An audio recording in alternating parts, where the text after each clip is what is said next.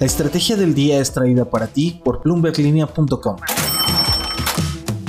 Muy buenos días. Hablemos de las remesas. Tenemos ya la cifra al cierre del año pasado. También otro banco central se suma a las discusiones de la regulación a criptomonedas. Dos analistas recomiendan comprar Tesla en bolsa. Y por último, el retiro de Tom Brady. No vamos a hablar de sus hazañas en el campo, pero sí del futuro millonario de la estrella del fútbol americano. ¿De qué estamos hablando? Cuando se trata de remesas familiares, México va de histórico en histórico. En 2020, el total de envíos de dinero al país sumaron 40.406 millones de dólares. Pero 12 meses después, al cierre de 2021, México recibió un récord de 51.600 millones de dólares.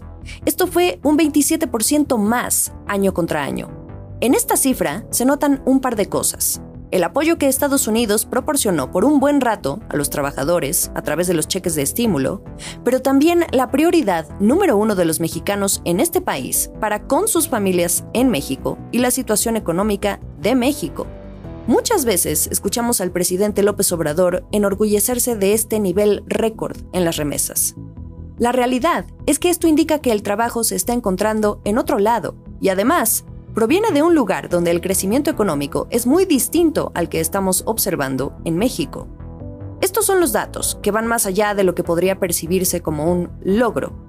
Ahora, esto no es solo un caso de México, en el sentido de que se estén observando entradas tan fuertes de dinero desde el extranjero.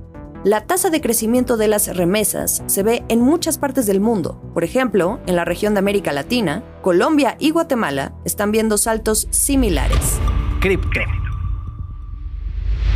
Estrenamos una nueva sección. Vamos a dedicarle su debido espacio a todo lo referente a criptomonedas.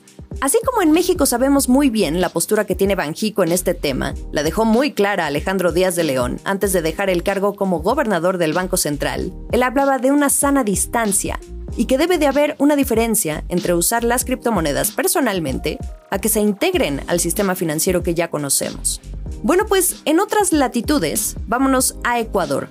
Ángela Meléndez, editora para este mercado en Bloomberg Línea, pudo platicar en exclusiva con el gerente del Banco Central, Guillermo Avellán, y adelantó que ya se está trabajando en un proyecto que permita regular las criptomonedas en ese país reforzando también ahí la regla de que el dólar es la única moneda de curso legal. También Avellán va mucho en el sentido de que las criptomonedas son un activo de inversión, pero no se le puede considerar moneda de curso legal por su alta volatilidad. Así que ya sabemos que al menos Ecuador no va a seguir los pasos de El Salvador, del que por cierto hemos estado escuchando que, en primer lugar, el Fondo Monetario Internacional le está pidiendo al gobierno del presidente Nayib Bukele que ya se baje de ese tren por los grandes riesgos y porque además le quita puntos en caso de querer obtener un préstamo de la institución.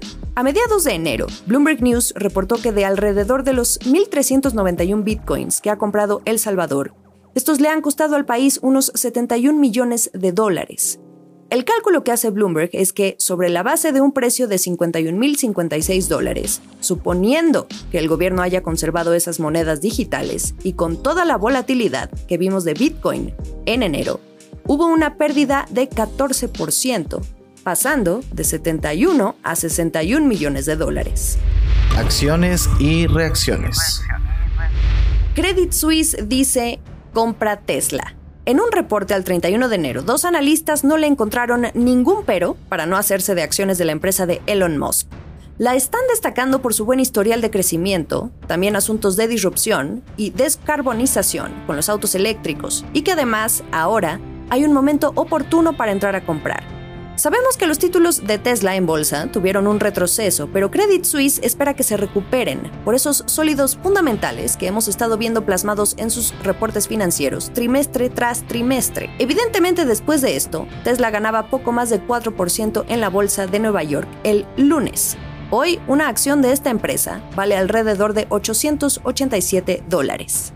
Una rápida aclaración. Esto no representa una recomendación de inversión. Es con fines meramente informativos.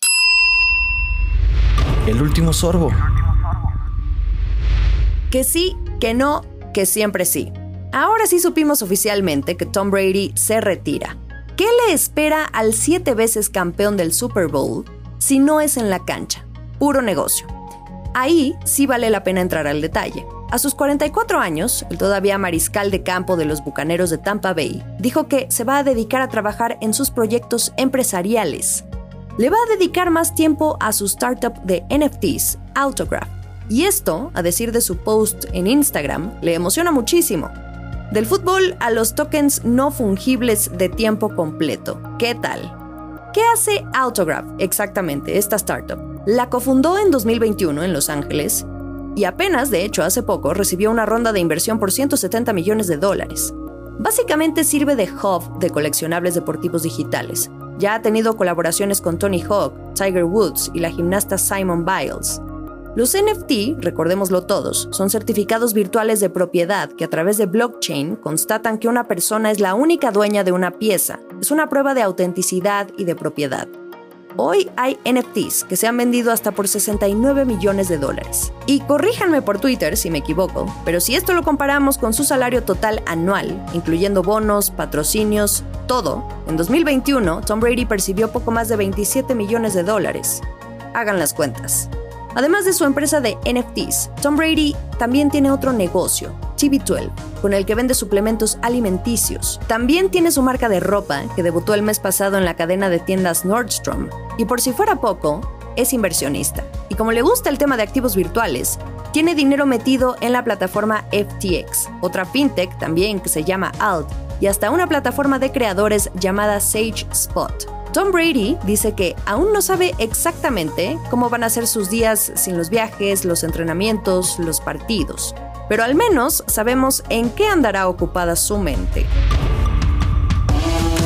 Mitad de semana, nuevo mes. Sigamos el resto de la información en bloomberglinea.com. Que tengan un gran día. Esta fue la estrategia del día, escrito y narrado por Jimena Tolama, producido por Arturo Luna y Daniel Hernández. Que tengas un día muy productivo.